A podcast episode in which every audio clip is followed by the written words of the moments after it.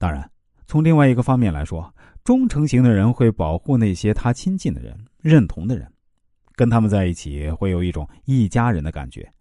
他们如此忠实和可靠，可以让人放心将工作交付给他们。他们也十分尊敬那些真正的权威者、领导者。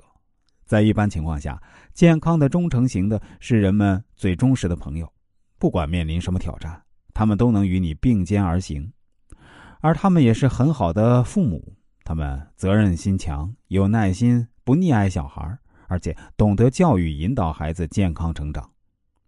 而不健康的忠诚型人呢，由于强烈的信奉教条，会极端的保护自己的团队，对意见不同的团队有很强的敌对感。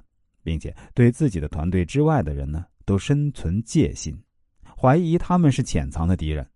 他们不仅会奋力的抵抗外辱，也会声讨团队内的不忠分子。然而，其实忠诚型的人是缺乏主见的，他们因此常常反应过度，生怕别人挑战他们外强中干的信念，造成他们的疑惑、焦虑。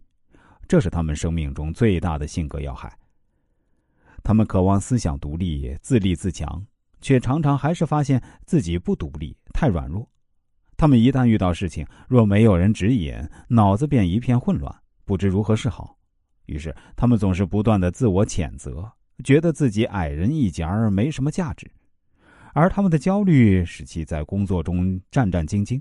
然而，越是担心，就越是没办法专心工作，最后往往是错误百出。不健康的忠诚型人常常不合理性。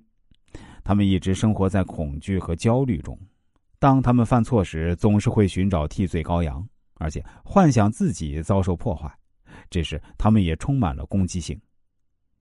忠诚型的人一向是冲锋在前，凭着一片忠诚替他们心中的权威打天下。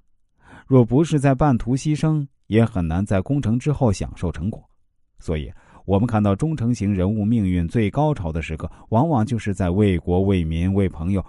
而牺牲奉献的那一刻，这就是忠诚人的全部真相。而他们表面下潜藏的人性弱点也是复杂的，但也是可解的。那，今天的节目呢，我们就先讲述到这里。在接下来的两期分享中啊，我会给大家讲述一个我给顾客做人生规划的案例，敬请期待啊。